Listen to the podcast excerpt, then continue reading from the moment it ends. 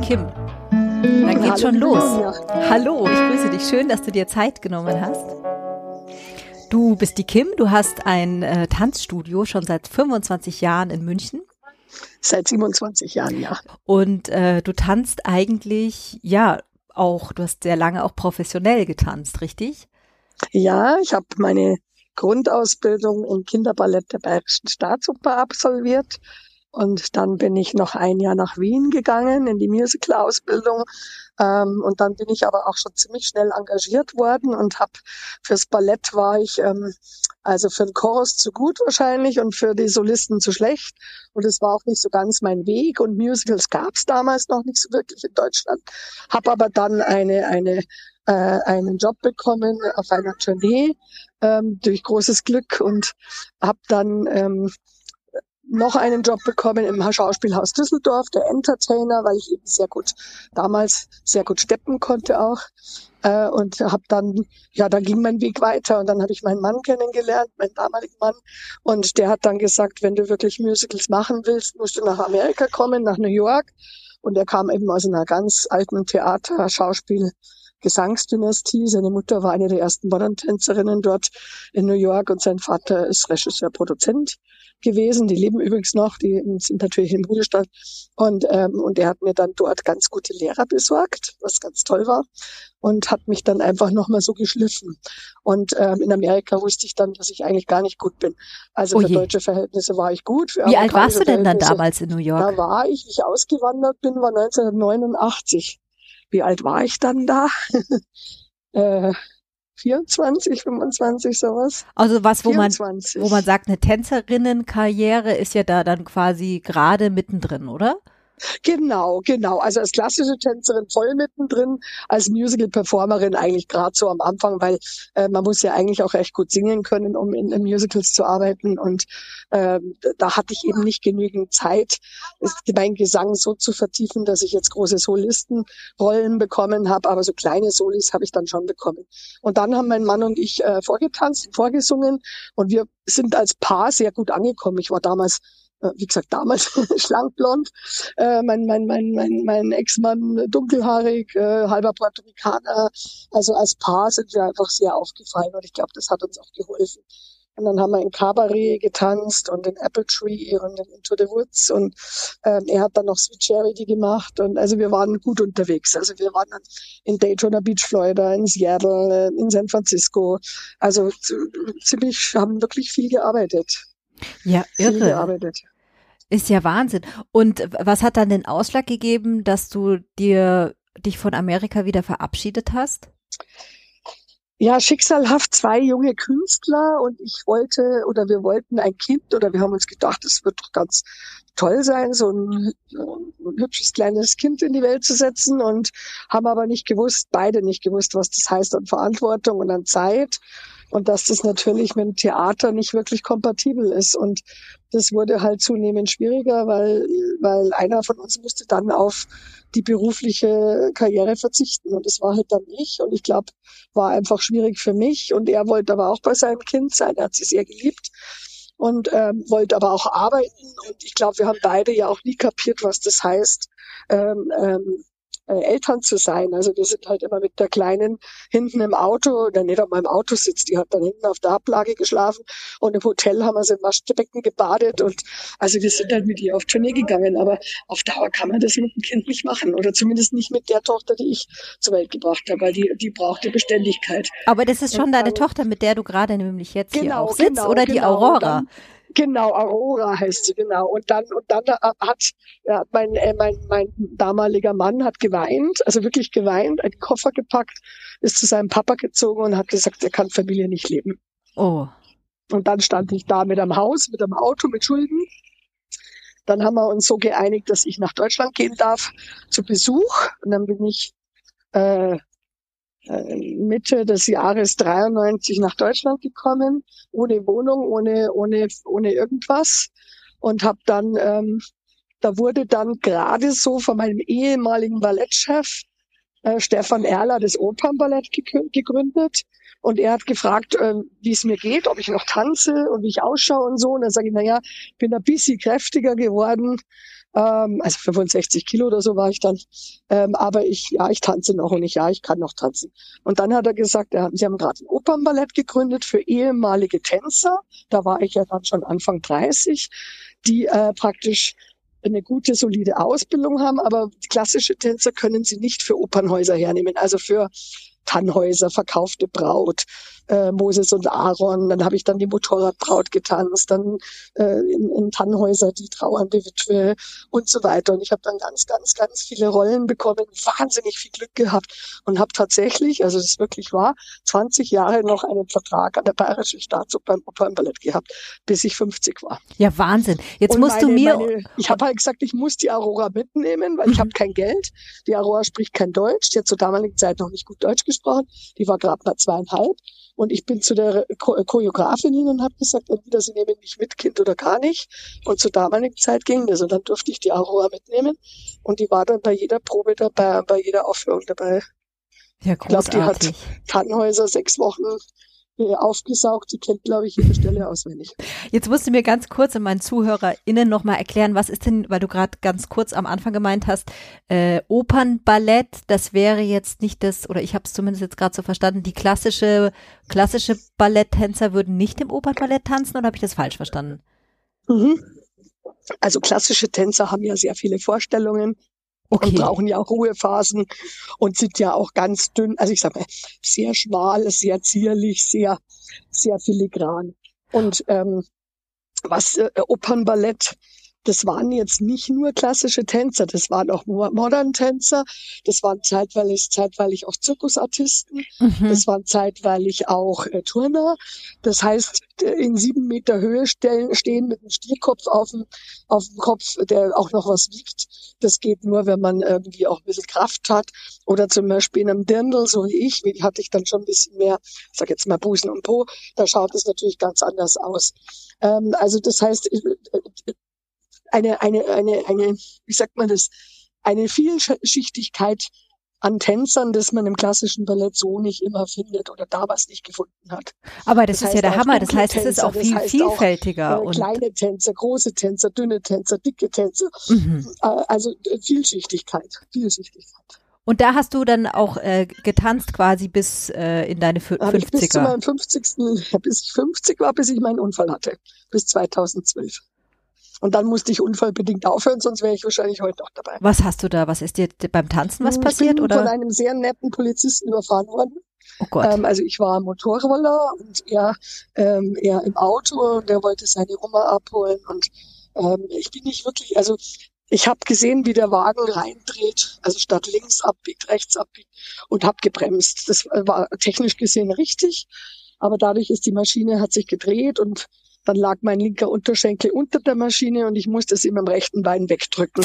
Und äh, da sind, ich denke mal, dass der Unterschenkel war dann eingedrückt, mhm. da ist das Fasziengewebe zerstört und der und ich habe meinen Oberkörperkopf hochgehalten, weil ich gewusst habe, dass das wichtig ist. Aber nicht, dass du trotzdem beide Knie kaputt gegangen. Ja, Wahnsinn. Also ist, richtig kaputt gegangen. also ich ja habe ein links ein neues Knie und bekomme jetzt nächste Woche rechts ein neues Knie. Mhm. Und ähm, äh, bin auch sehr eingeschränkt. Also das ist einfach so. Oder als Tänzerin? Ich habe noch eine Rolle als Babylon, mhm. als Säule von Babylon gehabt und durfte da in sieben Meter Höhe stehen. Und ich habe das dann noch einmal gemacht nach der, nach dem Unfall. Die haben mich Unfall, die haben mich während dem Unfall engagiert. Das heißt, ich hatte den Unfall. Das war auch wirklich, eine, also ich sage ja, ich habe so Glück gehabt in meinem Leben. Ich bin mit einbandagierten Händen und Beinen, mit Krücken, also wirklich war mit Gehhilfe zum Vortanzen gegangen und habe gesagt, ich bin überfahren worden, mir geht's gut. In drei Wochen geht's mir wieder gut. Das heißt, ich kann in sechs Wochen zu den Proben kommen und kann die Vorstellungen machen. Das habe ich einfach mal so gesagt. Da warst du voller Zuversicht. Ja klar, hat habe ich dann auch gemacht. Also ich durfte dann, die waren einfach super nett, die wollten mich unbedingt haben. Und ähm, weil es, es hat schon gut ausgeschaut. Also ich hatte so eine Glatze und war so Lehm beschmiert und stand da eben ganz oben auf der Säule. Für welches für und welches Stück war das? Babylon, Babylon. Es lief leider nicht sehr lange, war ein schönes Stück. Und, ähm, und dann habe ich das, äh, habe ich zwei Vorstellungen gemacht, habe dann immer mehr Schmerzen bekommen. Dann habe ich, äh, es gibt ja immer eine Zweitbesetzung, dann gab es eben für mich eine Zweitbesetzung. Und dann haben sie bei den Opernfestspielen gesagt, ich muss bei den Opernfestspielen auf die Bühne. Wenn nicht, dann fliege ich raus. Und dann bin ich bei den Opernfestspielen noch einmal auf die Bühne, habe alle meine Freunde eingeladen und die haben dann alle immer nochmal die Vorstellung gesehen. Und dann habe ich gewusst, ich werde nie wieder auf die Bühne gehen können. Aber ich wollte diese 20 Jahre voll kriegen und ich wollte mit 50 nochmal auf der Bühne stehen. Mhm. Ich bin so eine Eitelkeit habe ich damals am Tag gelegt. Also es ging einfach nicht mehr. Es war einfach klar. Aber ich stelle mir das auch krass vor, wenn man so viel mit seinem Körper arbeitet als Tänzerin, dann auf einmal so abgeschnitten zu werden, unabhängig davon, wir wissen ja alle, ich meine, 50 ist ja heutzutage kein ja, Alter mehr. Das, ja, aber, aber ich meine, tänzerisch gesehen, da muss man jetzt, also mein Chirurg hat gesagt, dass ich so ein Glück in meinem Leben hatte, dass ich so erfolgreich war. Und das muss ich schon auch sagen. Also ich meine, ich habe eine wunderbare Tochter, ich habe mittlerweile ganz tollen zweijährigen Enkel. Also ich habe so viel Glück gehabt in meinem Leben, ich sage da gar nichts. Also es ist natürlich hart, weil ich bin, also ich bin jetzt gerade, stehe gerade vor der Entscheidung für mein zweites neues Knie. Die Entscheidung treffe ich morgen. Also eigentlich ist sie getroffen, der OP-Termin steht, aber ich bin immer noch, hader immer noch. Also ich laufe seit drei Jahren auf Knochen auf Knochen, weil ich eben Angst habe, dass ich meine Ballettschule nicht weiterführen kann oder dass jetzt nochmal was passiert. Aber eigentlich ist es jetzt die einzige Variante, um weiterzumachen. Mhm, weil du Schmerzen also, auch im Alltag hast. Ne? Ja, genau, genau. Hm. Genau. Erzähl uns was über deine Ballettschule. Ja, und dann habe ich gleichzeitig, hat eine Freundin von mir war schwanger mit Zwillingen, wurde alleinerziehend, so wie ich und kannte mich noch aus der alten Ballettzeit von früher und hat gefragt, ob ich sie unterstützen möchte und ob ich bei ihr unterrichten möchte. Und der habe ich sehr, sehr, sehr, sehr viel zu verdanken. Die heißt Evi Greitmeier und die hat eine Ballettschule Grafing bei Ebersberg. Und da habe ich dann angefangen zu unterrichten. Und dann bin ich in so eine Mutter-Kind-Gruppe mit meiner Tochter gegangen. Die hieß, die heißt Vermucki, die gibt's noch. Und damit meine Tochter Anschluss zu anderen Kindern bekommt. Inzwischen hatten wir dann auch eine Wohnung, weil ich habe ja dann verdient, konnte ich mir auch wieder eine Wohnung leisten. Ähm, und dann habe ich, äh, dann habe ich da unterrichtet und von diesen acht Kindern wurden dann 187 Kinder. Ich habe mich einfach hochgeschaufelt. Ja, Wahnsinn. Neben der Staatsoper praktisch meine Ballettschule hochgezogen. Also hast du zwei Jobs gearbeitet. Genau. Weil man arbeitet Abends ja wahrscheinlich. Theater und äh, nach Vormittagsprobe und Nachmittagsunterricht. Und dann Aufführung noch. Und Aufführungen. Wow. Und meine Tochter war einfach immer mit dabei. Das heißt, deine Tochter ist auch komplett Ballett beziehungsweise Tanz infiziert? Nein, nein. Die hat dann in der Kinderstatisterie war sie. Und dann hat sie, äh, ist sie im Kinderchor, hat sie vorgesungen für den Kinderchor, ist dann genommen worden und hat dann im Kinderchor gesungen. Mhm. Meine Tochter ist hochintellektuell, ist keine Tänzerin, nein. Macht was ganz anderes. Die hat Kunstgeschichte studiert, äh, mit Bravour abgeschlossen, ihren Master in Amsterdam und in Amerika auf einer Elite-Uni studiert. Und jetzt studiert sie zweiten, äh, auf zweit, am zweiten Bildungsweg, weil Corona ja ziemlich viel äh, kaputt macht für die jungen Leute, studiert sie Lehramt, damit mhm. sie einfach mehr Mutter sein kann und ein bisschen mehr verdient. Und weil sie halt schon gesehen hat, was das heißt, wenn jemand selbstständig ist, wenn jemand alleinerziehend ist. Ja. Sie hat eine gute Kindheit gehabt. Sie sagt bis heute, dass sie glücklich ist und dass sie sehr viel mitgenommen hat aber sie würde das, wie ich das gemacht habe, nicht machen. Ja, da gehört ja schon das einiges körperlich, dazu. geistig, seelisch auch gar nicht schaffen. Also äh, das heißt nicht schlafen, das heißt im Endeffekt, wir kamen dann um halb zwölf nach Hause, um sechs Kilometer Wecker für die Schule oder um halb sieben und dann habe ich sie in die Schule gebracht oder sie ist in die Schule gegangen. Ähm, sie hätte zweimal überspringen sollen, das haben wir dann gelassen. Also wir hatten einfach Glück, dass sie so überdurchschnittlich intelligent ist. Damit haben wir die Schule nebenbei gemacht, aber ansonsten wäre das nicht gegangen. Ja, also ja. zum Beispiel mit meinem Enkel, der, der, der, der ein super gesundes, fittes Bürschchen ist, aber der ganz sicher nicht still zwei Stunden in der Staatsoper sitzt, um sich eine Oper anzuschauen. Also wenn ich so ein Kind gehabt hätte, wäre, wäre, wäre es, wäre, weiß ich nicht, dann wäre der Weg anders gewesen. Interessant, ne? Dass Kinder sind einfach wahnsinnig ja. unterschiedlich. Ja, meine Tochter hat das Leben gerettet. Also die hat einfach die, dadurch, dass die so ist, wie sie ist, hat sie mir das alles ermöglicht. Das weiß sie auch. Ich bin ihr da wirklich auch für den Rest meines Lebens dankbar. Sie hat mich mal als kleines Kind gefragt, Mama, liebst du mich mehr oder liebst du das Theater mehr? Dann habe ich gesagt, Aurora, ich muss dir leider sagen, ich liebe beides. Und ich habe gesagt, weiß, eine Mutter muss auch glücklich sein. Und eine Künstlerin ist, ein Künstler ist man, glaube ich, von, vom Herzen, von der Seele. Und ich, ich liebe meine Tochter abgöttisch. Ich tue alles für sie auch heute noch. Aber das Theater war für mich genauso wichtig. Und es ist heute auch noch so. Ich tue für sie und meinen Enkel alles. Ich hole den jeden Morgen, bringe den jeden Morgen in die Krippe. Ich bin immer für meine Tochter da. Ich, ich unterstütze die auch finanziell äh, jetzt gerade wieder oder wir unterstützen uns finanziell, weil sie ja, weil immer noch die Pandemie ist. Aber Tatsache ist, ja, ich liebe meine Ballettschule. Schule und ich würde die auch nie aufgeben. Also es ist immer beides. Also und sie hat halt schon gesehen, wie viel Herzblut ich in meine Ballettkinder gesteckt habe und dass sie das sehr zurückstecken musste nachmittags. Ähm, und, und sie fand es nicht so lustig, wenn ich dann andere Kinder umarmt habe oder auf den Schoß genommen habe. Oder das fand sie nicht immer, das fand sie nicht immer nur gut. Da war sie ja selber auch noch klein, weil die Ballettschule ja, eben, ja viele eben, Jahre eben. jetzt ja auch in deinem So vier, fünf, sechs, sieben, acht, mhm. neun, zehn, elf. Aber sie hat dann Eiskunstlaufen gemacht und dann hat sich das relativiert, weil sie dann jeden, jeden Nachmittag im Eiskunstlaufen war. Da hatte sie so was Eigenes, was ganz weg, weit weg von mir war und es war dann gut. Dann hat sie was gehabt, wo sie stolz drauf sein konnte. Und ich habe meine Schule gehabt und meine Oper und die Staatsoper hat meine Tochter sehr geliebt. Die wurde auch immer sehr gut behandelt von allen. Also es war ja wirklich ein Traum. Das heißt, sie damals. hat einfach bei den Proben dabei gesessen oder konnte da rumstravanzen? Ich meine, sowas gibt's ja mhm. heute die, mit Sicherheit nicht mehr. Die haben sie Perlen zählen lassen und Strumpfhosen zusammenfalten und sie durfte nähen und ja, jeder hat sich um sie gekümmert. Mein Ballettchef hat ja ein eigenes Büro mit Fernseher schon gehabt. Da saß sie bei ihm auf dem Schoß und hat mich auf der Bühne beobachtet, wo sie noch nicht selber auf der Bühne gestanden ist. Oder im Freischutz verkaufte Braut waren wir gemeinsam auf der Bühne, in Carmen waren wir gemeinsam auf der Bühne. Super. Oder ich war dann dabei, wie sie Tosca gesungen hat oder Hänsel und Gretel. Also eigentlich war sie immer dabei, ja. Wir haben unsere, wir haben eigentlich, äh, wir haben eigentlich 20, nicht ganz 20 Jahre, weil da wurde sie ja größer, aber so zehn Jahre haben wir sicher an der Oper gemeinsam verbracht, ja. Tag also die war dann, wurde quasi dann auch ins Bühnenbild oder in die komplette genau, Geschichte integriert. Genau. genau. Ja, schön. Und jetzt hast du eine Ballettschule, wo ja auch ganz äh, viele verschiedene ähm, Kinder tanzen und du auch ganz verschiedene Kurse anbietest. Ja, das hat sich so ergeben. Also ich hatte, ähm, hatte mal einen klein, ein kleines Kind, das äh, ziemlich anfangs, das sich in meinen Augen, ich habe immer sehr instinktiv, ich bin ein instinktiver Mensch, hat, hat sich sehr ähm, in meinen Augen nicht altersgerecht bewegt. Und dann mhm. habe ich zu dieser Mutter damals gesagt, ob sie das Kind nicht mal anschauen lassen möchte. Das würde ich so heute niemals mehr sagen. Heute bin ich geschult. Ja. Aber sie ging dann ins Kinderzentrum und es hat sich damals herausgestellt, dass dieses Kind eine stille Epilepsie hatte und äh, einen Hörschaden und einen Gendefekt. Also dieses Kind war schwer krank. Mhm. Aber ähm, diese Mutter hat dann auch behauptet heute noch, ich hätte ihrem Kind das Leben gerettet. Tatsache ist, dass wir heute beste Freunde sind. Ähm, Tatsache ist, dass mich das wachgerüttelt hat, dass ich meinen Instinkt und das, was ich einfach mitgegeben bekommen habe, von wem auch immer, ja, durch Geburt, durch Genetik, durch, wenn es einen lieben Gott gibt, vielleicht einen lieben Gott, ich habe keine Ahnung. Auf alle Fälle das, was ich geschenkt bekommen habe, ein, äh, wirklich eine unfassbare sportliche Begabung und ein unfassbares visuelle Möglichkeit, Dinge zu sehen, körperlich, ja, also körperliche, wenn jemand bewegt oder so. Also ich kann ja Krankheiten schon von 100 Meter an, kann ich, wenn jemand geht, weiß ich, was der hat. Also das ist wirklich, das ist einfach eine Begabung und die habe ich einfach geschenkt bekommen.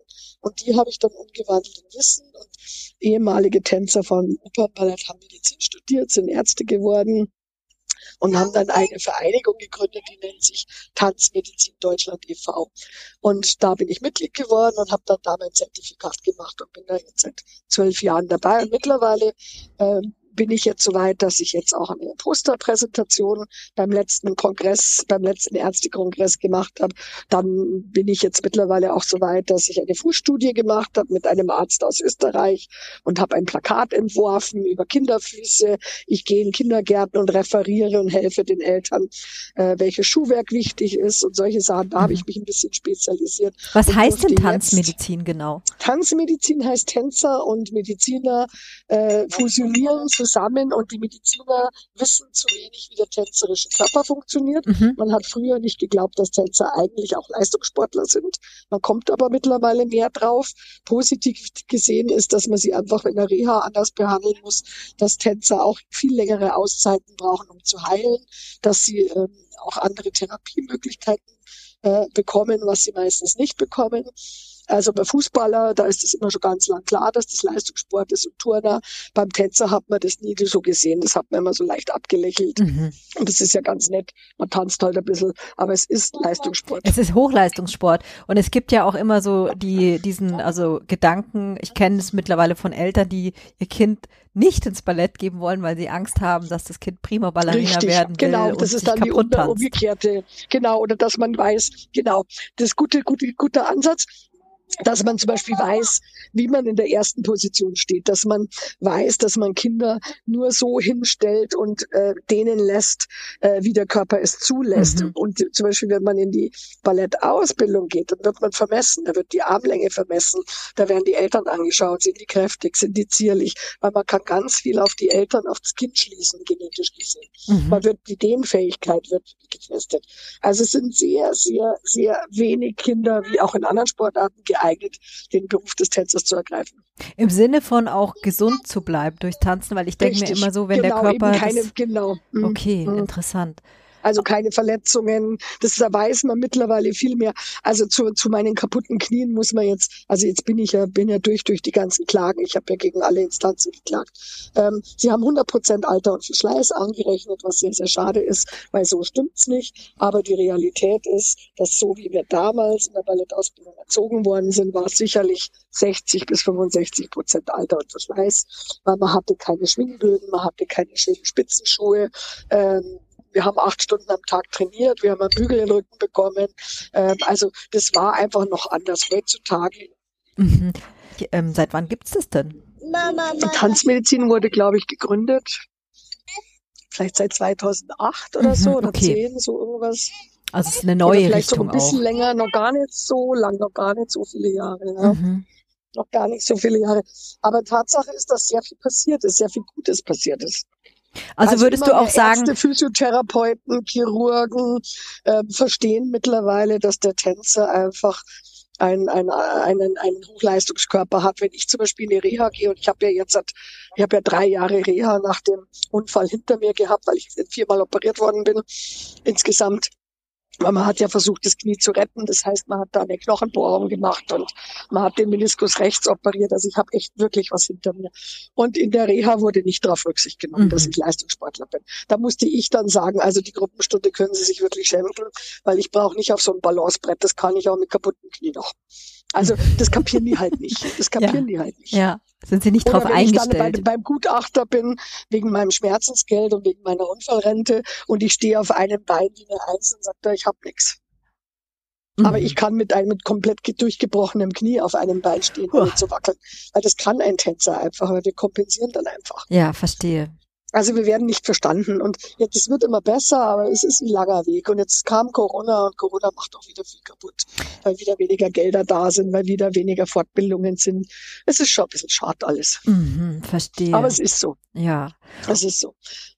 Und, dein, ja, und dann habe ich durch mhm. dieses Kind, das so krank war, angefangen, Kinder mit Behinderungen und zu inkludieren, weil das mir echt Spaß gemacht hat und weil ich echt gemerkt habe, dass Kinder mit Einschränkungen, sei es eine Spastik, sei es Glasknochen, sei es ähm, Hypermobilität, sei es ADHS, sei es Asperger-Autismus, sei es Down-Syndrom, äh, die tanzen genauso gut wie alle Kinder auch. Aber Sie brauchen also vermutlich also, andere Rahmenbedingungen oder eine Lehrerin, nö, die sich anders genau Zeit nimmt, umgekehrt, oder? Umgekehrt. Die brauchen Normalität in der, in der Gruppe. Mhm. Also ich glaube, dass ich, ich weiß nicht, ob Inklusion in der Grundschule oder Schule immer funktioniert, weil einfach eine Lehrerin auf 20 Kinder, wenn dann da zwei wirklich, wirklich, sage ich mal, vorsichtig geistig behinderte Kinder drin ist es sicher schwieriger, mhm. weil man einen Lernstoff hat und einen, einen, eine von der Regierung vorgegebene Struktur. Im Ballett sehe ich das sehr wohl so, dass man jedes Kind inkludieren kann, aber halt altersgerecht. Zum Beispiel mein achtjähriges Down-Mädchen, das Multikulti auch noch ist, aus einer schwierigen Familiensituation kommt, ist bei den Fünfjährigen, weil sie auf dem geistigen Stand einer Fünfjährigen ist, aber sie tanzt wie eine Fünfjährige. Mhm. Und dann passt es aber auch. Das muss man aber wissen. Ja, das ist, das ist halt meine Spezialität. Mhm. Das habe ich mir halt jetzt, genau, das habe ich mir, das habe ich mir in 27,5 Jahren erarbeitet. Was heißt das denn für dich? Also, weil Inklusion ist ja ein so höchst ambivalenter Begriff, wo irgendwie jeder was anderes versteht. Ähm, was heißt es denn für dich persönlich? Also für mich persönlich ist das Wort Inklusion beschissen. Entschuldigung, ich sag's jetzt mal, wie es ist. Weil damit stigmatisiert man es ja wieder. Inklusion ist jetzt einfach, das wurde ausgewechselt, weil Integration, weil wir ja Migranten haben, also alles, was mit Migration zu tun hat mhm. und mit Kindern aus anderen Ländern, die die Sprache nicht sprechen, sagt man jetzt Migration. Das habe ich übrigens auch. Ähm, da habe ich genügend Kinder. Aber Inklusion ist einfach ein neu erfundenes Wort. Und selbst die Stadt München findet es gar nicht so gut, dieses Wort. Aber mit dem Wort kann man Werbung machen, mit dem Wort kann man haushalten und mit dem Wort versucht man jetzt ähm, die Rahmenbedingungen für Menschen, die es einfach ein bisschen schwerer haben oder die einfach ein bisschen anders zur Welt gekommen sind oder die halt einfach Einschränkungen haben, äh, die, die, dass man die Rahmenbedingungen für die verbessert, sei es, dass der Bordstein abgesenkt ist, sei es, dass es, äh, dass ein Rollstuhl endlich mal in die U-Bahn anständig reinkommt, ohne dass es eine Schwelle ist und sei es, dass solche Kinder in Sportvereinen und, äh, und, äh, und, und Ballettschulen angenommen werden, was immer noch nicht passiert. Ähm, und was auch ganz wichtig ist jetzt bei meinen großen Kindern, äh, gerade das Thema, die können keine Ausbildung machen. Mhm. Es gibt in München keine Ausbildungszweige. Äh, es gibt nur Cafés, wo dann fünf Behinderte zusammen bedienen mhm. und werden angeleitet. Es gibt Nähstuben, es gibt ähm, Werkstätten, aber es gibt, ich habe ein aktuelles Kind, das möchte gerne in der Bücherei arbeiten, das geht nicht. Ist nicht vorgesehen gibt es nicht. Und das ärgert dich natürlich, ne? Weil das alle drumherum sagen, Inklusion ist unser. Mich, das ärgert nicht nur mich, das ärgert ja, auch die Mutter logisch. vor allem, weil sie ein sehr intelligentes Kind ist. Die hat gemacht einen Hauptschulabschluss, die könnte theoretisch Quali machen, darf es aber nicht, weil es ein Downkind ist. Mhm. In Bayern, ich rede jetzt von Bayern, das ist unser Bundesland, ist wirklich langsam. Das heißt, in anderen Bundesländern ist es möglich schon auch. Äh, es gibt in anderen Bundesländern viel mehr Möglichkeiten, ja. Ja, weil ich ja auch gelesen habe, also gerade bei Down-Kindern ist es ja sehr, sehr unterschiedlich, ähm, was die in, später in, machen können. Also die können ja auch oft. In Baden-Württemberg gibt es ein Down-Kind, das hat Kinderpflegerin gelernt. Ja, genau. Es gibt in Berlin ein Down-Kind, das hat, ist auf die Schauspielschule gegangen, sehr erfolgreich. Mhm. Also es gibt, es gibt alles, aber es gibt es hier nicht. Mhm. Noch nicht. Mhm. Ich meine, allein die Tatsache, dass ich Bayerns einzige Inklusionsballettschule bin, das ist doch irre. Also ich meine, ich will mich damit wirklich überhaupt nicht in den Vordergrund drängen und wirklich nicht in den Mittelpunkt. Aber es reisen bei mir Kinder eine Dreiviertelstunde an, um zu mir ins Tanzen zu gehen. Und ich krieg sie nicht unter. Ich ja. krieg keine Lehrer, die das mit mir durchziehen. Ich bin völlig allein auf weiter Flur. Und die Kinder, die rennen mir die Bude ein, was echt nett ist. Aber das ist nicht, das ist nicht, das ist nicht, was ich will. Ich bin ja eh erfolgreich. Ich brauche das nicht mehr. Ich brauche mir nichts mehr beweisen. Ich würde mir so wünschen, dass andere Ballettschulen nicht die Angst haben, nur weil das Kind ein bisschen kräftiger ist oder vielleicht zappert oder eine Windel hat, deswegen, dass die Aufführung deswegen schlechter ist oder dass die, dass die, dass die, dass die Schule deswegen einen schlechteren Ruf hat. Mhm. Das ist so nicht wahr. Ich, ich, ich bin der beste Beweis dafür. Aber hat es vielleicht auch damit was zu tun, dass gerade im Ballett ja irgendwie der Körper so einer unfassbar krassen Norm unterworfen wird, wie du es vorhin geschildert ja, hast. Darf auch. man ja auch. Aber im Hobbyballett und im Freizeitballett muss man das viel, vielschichtiger sehen, wie alles andere auch. Absolut, aber es vielleicht sind da viele irgendwie noch. Tänzer, gibt in Amerika jetzt eine Tänzerin, die wiegt 110 Kilo. Und die tanzt auf der Bühne, die ist engagiert. Großartig.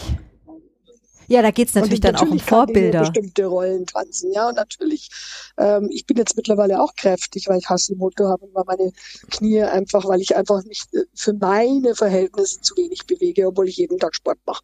Aber Tatsache ist, ich bin auch nicht mehr schlank und Leute schauen mich dann auch immer ein bisschen komisch an. Jetzt werde ich Gott sei Dank älter, jetzt nicht mehr ganz so schlimm.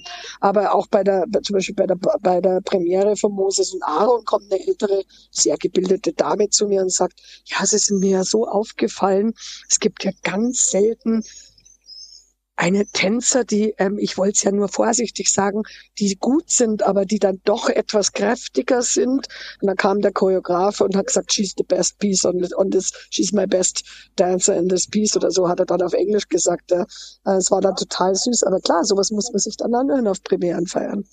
Ja, wobei man natürlich beim Ballett schon ganz schnell übergewichtig ist, also in Anführungsstrichen, ne? Also ist ja Quatsch. Ja, gut, aber ich bin halt jetzt auch schon kräftig, also okay. oder war dann schon kräftig. Aber Tatsache ist, dass das dann auffällt und dass das dann was Besonderes ist und ja, ich bin halt immer irgendwie anders. Also das ist einfach so. Ich bin immer anders. Ich gehöre irgendwo dazu. Was würdest du dir denn wünschen für dich persönlich und für deine Ballettschule? Für meine Ballettschule wünsche ich mir, dass es wieder weitergeht und dass die Kinder wiederkommen, weil es haben unfassbar viele Kinder, Eltern gekündigt, weil die Pandemie hat wirklich Spuren hinterlassen. Ähm, ich wünsche mir, dass ich Kraft genug habe, das wirklich noch ganz, ganz, ganz lange zu machen. Und ich wünsche mir, dass andere Schulen auch mutig sind und vor allem inkludieren, vor allem ähm, jedem Kind den Respekt zuweisen, wie es ist, weil ich kriege ja oft auch kräftige Kinder, die woanders abgelehnt worden sind oder oder Mütter haben dann Angst, ihre Kinder zu schicken, weil sie sagen, ja, und ja, aber ist ja schon ein bisschen kräftiger oder sie ist ja doch nicht so gut im Tanzen, aber sie soll ja wenigstens sich bewegen oder so. Dass man dieses, dass man das unterscheidet zwischen einer staatlichen Ballettausbildung und einer, und einer, und einer Ballettschule, die, die, ich sage jetzt mal, eine außerschulische Bildung vermittelt, Kunst, Musik, Tanz, ja, kombiniert, aber trotzdem den Spaß nicht verliert und auch nicht verliert, was, was das Schönes ist, dass das auch sehr, dass Ästhetik ein ganz weiter Begriff ist. Das glaube ich ist das, was ich finde. Oh ja, ich meine, die besten Tänzer, TänzerInnen, jetzt unabhängig von wo und wie staatlich sie äh, die Ausbildung haben, tanzen ist doch auch viel Herzensbildung. Richtig, richtig, auch.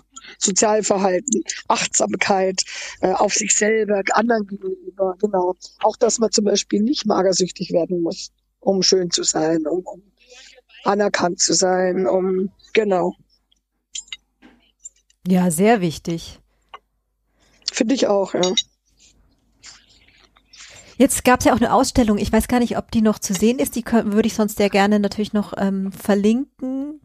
Ein, mhm. ähm, die, die, ist noch bis Ende Juli auf. Wunderbar. Ähm, jetzt erstmal, weil, weil der Fotograf hat die extra nochmal, da müsste ich nochmal einen neuen Link schicken. Mhm. Das ist ein Fotograf aus dem Westen, der sehr viel gereist ist auf der ganzen Welt und der Gesichter eigentlich fotografiert. Der, und der Errol Gurian hat, meine Samstag, genau.